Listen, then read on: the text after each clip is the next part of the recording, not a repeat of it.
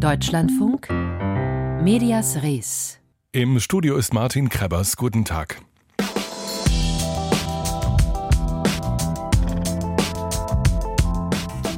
Gleich hören Sie die bewegende Geschichte zweier junger Journalisten, eine aus Gaza, eine aus Israel, die aus fast übermenschlicher Überzeugung heraus für Verständnis und Versöhnung schreiben. Vorher aber sprechen wir über die täglichen Herausforderungen, die dieser Krieg für uns Journalisten bereithält, Wahrheit und Fälschung zu erkennen. Ein Bild, das eine riesige Rauchwolke über Gaza zeigt, wurde kürzlich äh, von einer Agentur veröffentlicht. Nicht darunter stand, dass dieses Bild eine KI erzeugt hat, weil nämlich kaum Journalisten und Fotografen aus dem Gazastreifen berichten können. Zahlreiche solcher Fake-Bilder sind im Umlauf, manche sind leichter und manche schwerer zu durchschauen. Mehrere Journalistenverbände haben am Wochenende ein Grundsatzpaket ähm, Nee, ein Grundsatzpapier war es zum Umgang mit künstlicher Intelligenz im Journalismus vorgelegt. Zu den Unterzeichnern gehört der Deutsche Journalistenverband, die Gewerkschaft DJV. Neuer Bundesvorsitzender ist Mika Beuster. Ich habe ihn heute Mittag gefragt, warum ist eine solche Handreichung, zehn Grundregeln im Umgang mit der KI nötig geworden? Künstliche Intelligenz spielt eine immer wichtigere Rolle, auch im Journalismus. Und die meisten Hörerinnen und Hörer, die dürften vielleicht auch schon mal damit in, ja, begegnet sein im Alltag. Und deswegen ist es wichtig, dass wir da Regeln aufstellen für die Medienhäuser, wie diese künstliche Intelligenz ist. Es bietet Chancen, aber auch Gefahren. Wir erreichen Sie in, in Weilburg in Hessen, weil Sie dort für das Weilburger Tageblatt schreiben, eine Lokalzeitung. Ist KI da im Arbeitsalltag noch weit weg oder schon voll angekommen? Im Lokaljournalismus wird bei den meisten Medienhäusern künstliche Intelligenz eingesetzt. Das geht bei einfachen Anwendungen los, wie zum Beispiel, dass Text vorgelesen werden kann. Also ein geschriebener Text wird dann nicht von einem Sprecher eingelesen, sondern vorgelesen. Das ist sozusagen noch die einfachste Anwendung. Geht dann aber bis hin zu der Erstellung von Texten nach Interviews, also dass es transkribiert wird oder das Video vertextet wird. Auch das kann eine künstliche Intelligenz heute schon machen. Aber da sind ja weniger die Gefahren, sondern das ist ja eher eine Entlastung des Arbeitsalltags. Die Gefahren stecken eher woanders. Hm. Wo stecken die? Das geht darum, wenn ich Inhalte durch künstliche Intelligenz generieren lasse. Das können Fotos sein. Das hat vielleicht der eine oder andere schon mal gesehen. Das kann aber auch Text sein. ChatGPT wir erinnern uns daran, dass Schülerinnen und Schüler äh, mittlerweile ihre Hausaufgaben darüber machen lassen. Und dann geht es um die Frage, kann ich synthetisch erstellte Inhalte von echten noch unterscheiden? Und das ist ein wirkliches Problem im Arbeitsalltag mittlerweile. Sie stellen deshalb Regeln auf. Die Ethik des Journalismus sei die Richtschnur, steht da, und Medien sollten das menschliche Handeln in den Vordergrund stellen. Heißt, am Ende entscheidet der Mensch, nicht die Maschine, was veröffentlicht wird? Das ist unser wichtigster Grundsatz. Künstliche Intelligenz ist ein Werkzeug, nicht mehr und nicht weniger. Und es darf nicht zum Selbstzweck werden. Das heißt, künstliche Intelligenz soll uns in unserer journalistischen Arbeit unterstützen, uns helfen, unsere Kernkompetenz auszuleben, nämlich Wahrheit von Fälschung zu trennen, gute Inhalte zu generieren, nicht aber KI einsetzen, um Journalismus quasi synthetisch zu gestalten. Das wollen wir eben nicht. Und dafür braucht es Leitplanken, braucht es Stoppschilder. Was darf man, was darf man nicht. Braucht es dafür auch noch mehr Kenntnis? Denn das Problem ist ja, dass ähm, Fälschungen eben oft nicht oder nicht sofort erkannt werden. Das Witzige ist, ja, künstliche Intelligenz kann uns dabei helfen, Fälschungen zu erkennen. Eben, ist etwas authentisch oder nicht? Was Menschen derzeit unter schwierigen Bedingungen ja machen müssen. Es gibt ja Expertinnen und Experten in den Medienhäusern, die zum Beispiel überprüfen, ist ein Bild echt, ist ein Video echt, ist eine Aussage authentisch. Da kann künstliche Intelligenz helfen. Künstliche Intelligenz kann dann aber auch ein Stolperstein sein und uns selber wieder ins Straucheln bringen. Und deswegen, genau, brauchen wir da Regeln für.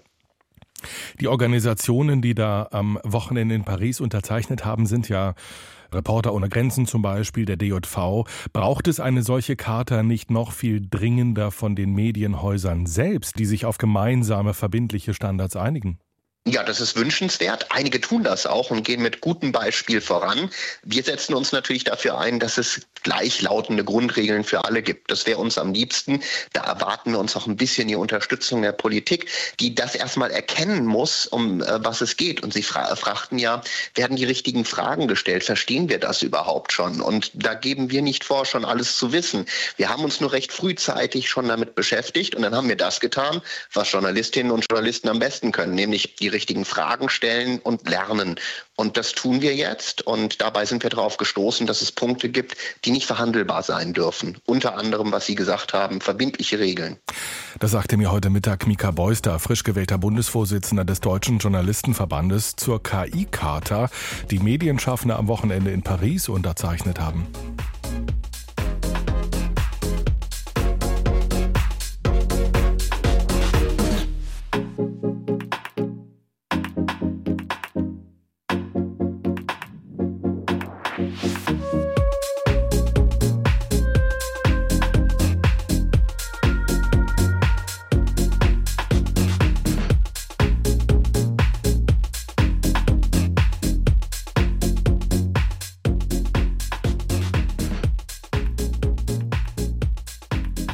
Deutschlandfunk. Die größte Herausforderung für Journalisten in der Ukraine momentan ist es, zu überleben, sagt die ukrainische Reporterin Sefil Musajewa.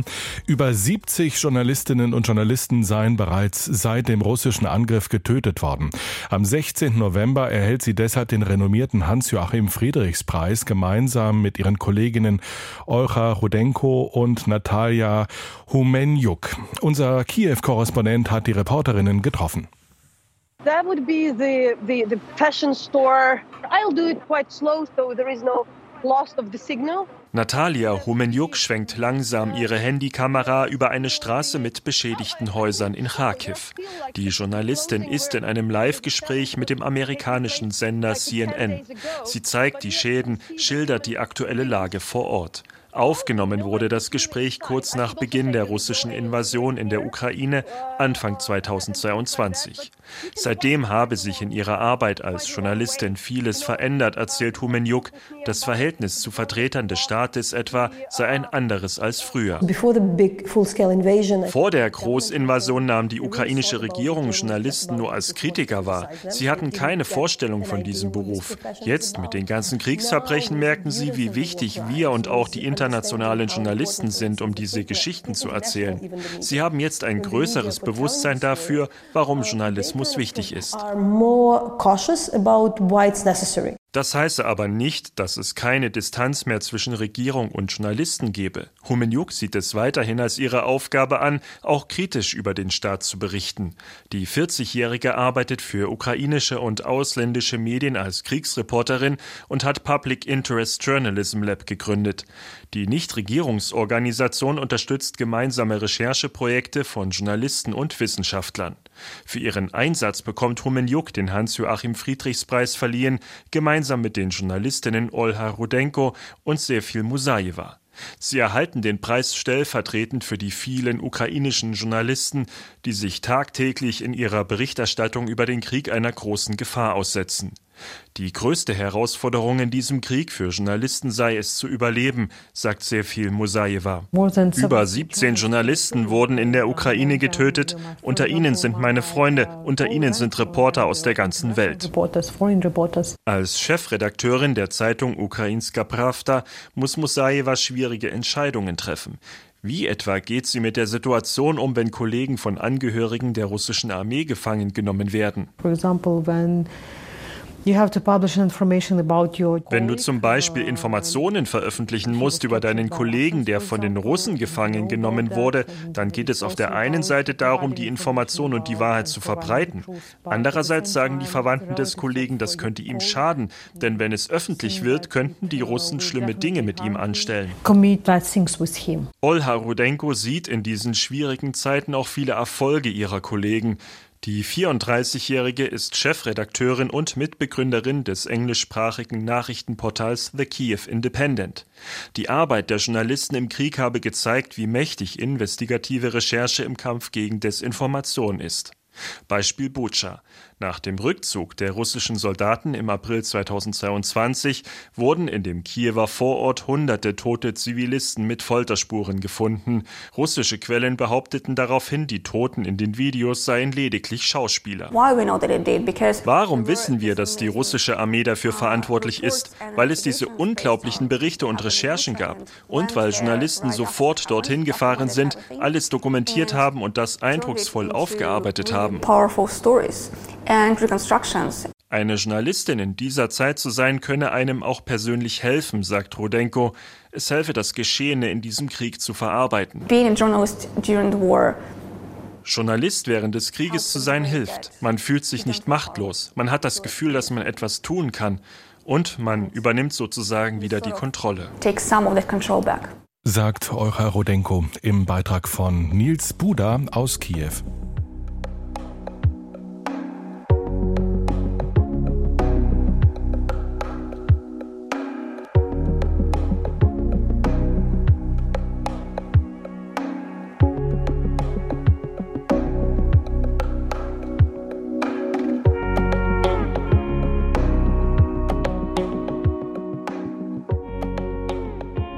Israel und Gaza befinden sich im Krieg und schon seit Jahrzehnten in der Krise.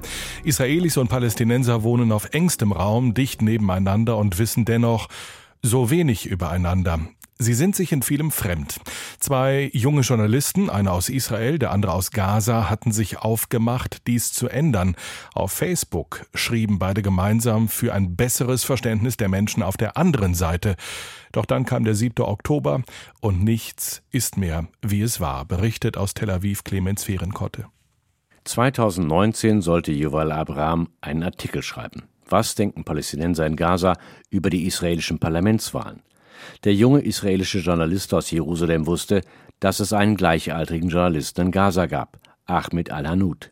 Denn Ahmeds Webseite We are not numbers, wir sind keine Zahlen, war Yuval als tiefgründig und gelungen aufgefallen. Er rief Ahmed an, sie seien sich schnell näher gekommen und es habe nicht sehr lange gedauert, um Vertrauen zu entwickeln, sagt Yuval rückblickend. Sie riefen eine Facebook-Seite ins Leben in hebräischer Sprache, auf der anderen Seite der Mauer.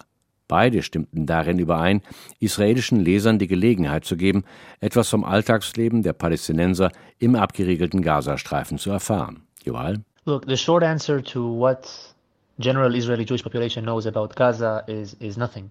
Sehen Sie, die kurze Antwort auf die Frage, was die allgemeine jüdische Bevölkerung über Gaza weiß, ist nichts. Wir wissen es nicht. Fast nichts über Gaza. Woran dies liege, der 29-jährige Journalist gibt zurück. We know what we hear in the news and we see Gaza like it is shown in the news. Wir wissen, was wir in den Nachrichten hören und wir sehen Gaza so, wie es in den Nachrichten gezeigt wird, nämlich immer aus dem Gewehrlauf und aus der Perspektive des Militärs. Wir wissen also, dass es gefährlich ist und das war's. Das Facebook-Projekt wuchs und gedieh. Israelische Freiwillige übersetzten die Texte der palästinensischen Autoren aus Gaza vom Arabischen ins Hebräische.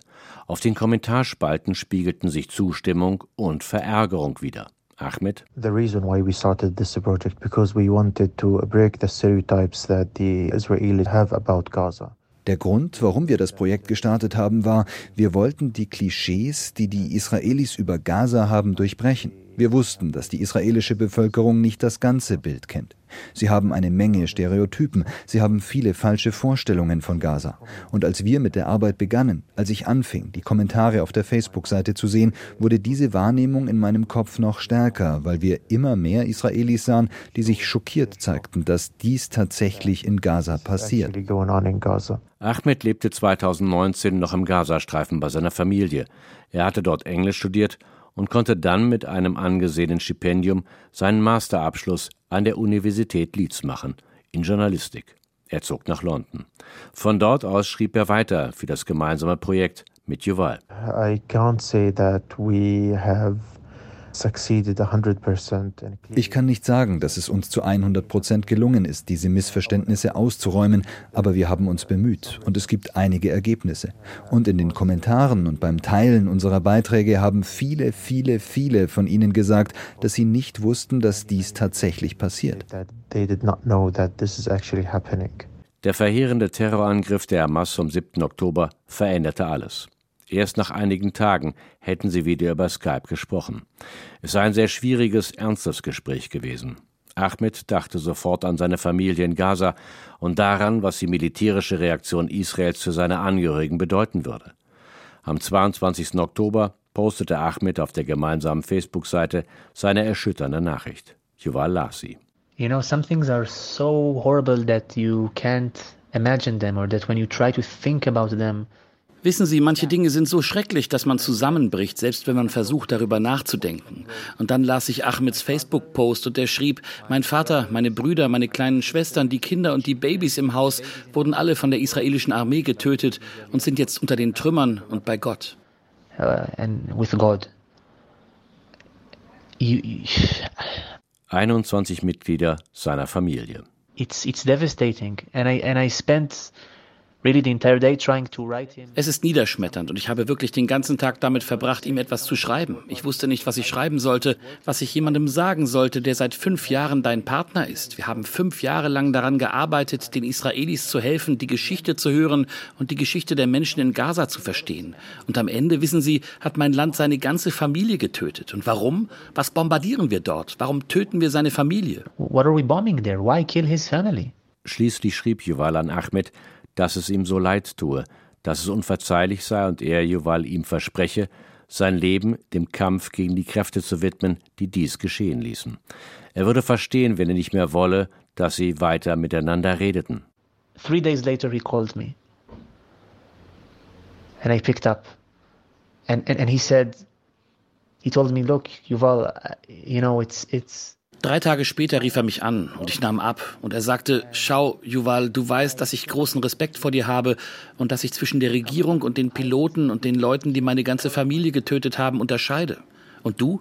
Für mich ist das nicht alles dasselbe. Und ich hörte die Tränen in seiner Stimme, aber ich konnte auch hören, dass er immer noch will, dass er immer noch glaubt, dass das, was wir tun werden, der einzige Weg nach vorne ist.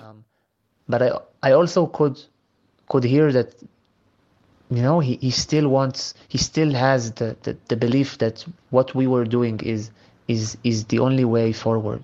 Er würde sich wünschen, sagt Ahmed in London, dass es mehr Projekte gäbe wie das mit Yuval.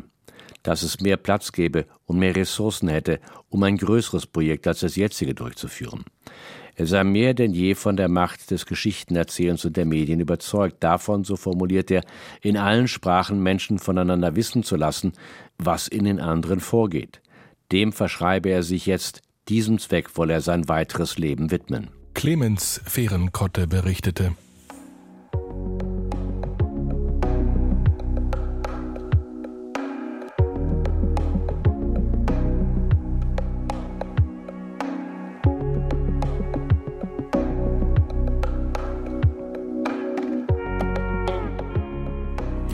Andererseits, das ist ein österreichisches Magazin von Journalistinnen und Journalisten mit und ohne Behinderung. Gleichberechtigt, kritisch und fair bezahlt will dieses Magazin sein, verspricht andererseits auf seiner Internetseite. Es finanziert sich durch Abos, Spenden und öffentliche Förderung. Die Idee also einer inklusiven Redaktion. Aber funktioniert die Idee? Unsere Österreich-Korrespondentin Silke Hane hat andererseits besucht. Bereit? Ja, ja. Okay. Wir haben letztes Jahr eine Doku über Licht ins Dunkel veröffentlicht. Wir haben letztes Jahr eine Doku über Licht ins Dunkel veröffentlicht. In der Redaktion von Andererseits in Wien laufen heute Filmaufnahmen. Vor der Kamera steht Fabian. Der 26-Jährige nimmt mit zwei Kolleginnen Moderationen auf. Es geht um eine Spendengala im österreichischen Fernsehen für Menschen mit Behinderung. Licht ins Dunkel heißt die Gala. Die Redaktion von andererseits hat darüber eine Doku gedreht. Sie kritisiert die Darstellung von Menschen mit Behinderung als Opfer.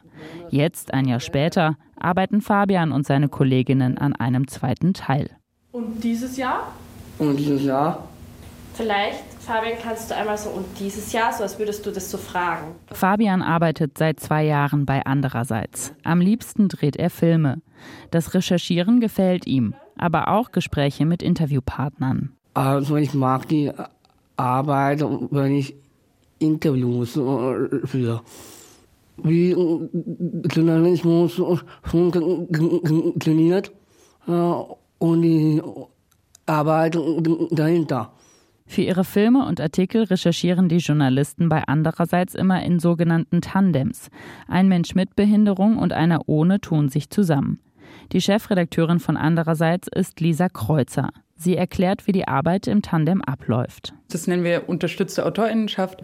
Man setzt sich in inklusiven Teams zusammen und schaut, was bringt jeder mit wo liegen die Stärken, wo liegen die Interessen von jeder Person und dann schaut man sich an, wo braucht jede Person Unterstützung.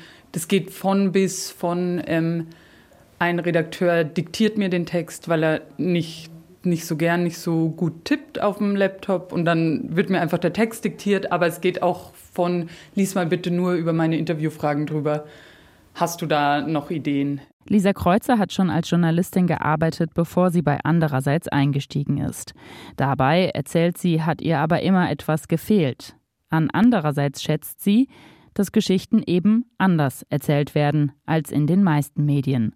Auf ihre Kolleginnen und Kollegen mit Behinderung einzugehen, bereitet ihr keine Schwierigkeiten. Die größten Herausforderungen, die wir haben, sind tatsächlich immer Ressourcen. Also es geht immer eher um Zeit und Geld und wie können wir das schaffen, dass es trotzdem, ähm, trotz der wenigen Ressourcen, die wir gerade haben, irgendwie noch ein okayes Arbeitsumfeld ist. So. Und ähm, diese Herausforderungen zu schauen, was braucht jemand, das ist ja unser Kern, Kernding. Das ist genau das, was wir machen und da setzen wir uns hin, bis wir gefunden haben, wie man gut zusammenarbeitet. Also das sehe ich gar nicht als Herausforderung, sondern das ist, was wir tun. Alle Journalisten bei andererseits werden gleich bezahlt. Für einen Text mit 9000 Zeichen bekommen Autoren zum Beispiel rund 800 Euro Honorar. Für freie journalistische Arbeit in Österreich ist das eine eher gute Bezahlung. Allerdings bringt die Bezahlung die Journalistinnen und Journalisten mit Behinderung schnell in Schwierigkeiten. Die meisten beziehen staatliche Hilfe und dürfen deshalb nur ein Taschengeld hinzuverdienen. Die Grenze liegt in Wien bei unter 200 Euro im Monat. Alles andere wird als Einkommen auf die Mindestsicherung angerechnet. Fabian hat Trisomie 21. Für ihn gelten diese Regeln. Sein Taschengeld verdient er in einer Holzwerkstatt für Menschen mit Behinderung. Mir geht's nicht so ganz gut, weil ich bekomme dort weniger Lohn statt echtes Geld. Die Redaktion von andererseits will nicht nur inklusiven Journalismus machen, sie will auch diese Verhältnisse am Arbeitsmarkt für Menschen mit Behinderung ändern. Im September hat sich der Verein in eine GmbH gewandelt. Das Ziel, andererseits soll Geld erwirtschaften, statt von Förderung zu leben. Und zwar genug Geld, um eine Redaktionsstelle für einen Menschen mit Behinderung zu schaffen. Für Fabian steht fest, wenn das klappt, will er sich bewerben mein Zukunftsziel ist als perfekter Journalist darzustellen sagt Fabian, ein Journalist mit Behinderung, der für das inklusive Magazin andererseits arbeitet. Das war das Medienmagazin Medias Res zum Wochenstart. Hier geht es weiter mit dem Büchermarkt, der an den Schriftsteller Peter Hertling erinnert, genauer gesagt an dessen Spätwerk. Peter Hertling war, wäre in diesem Jahr 90 Jahre alt geworden. Mein Name ist Martin Krebers. Tschüss.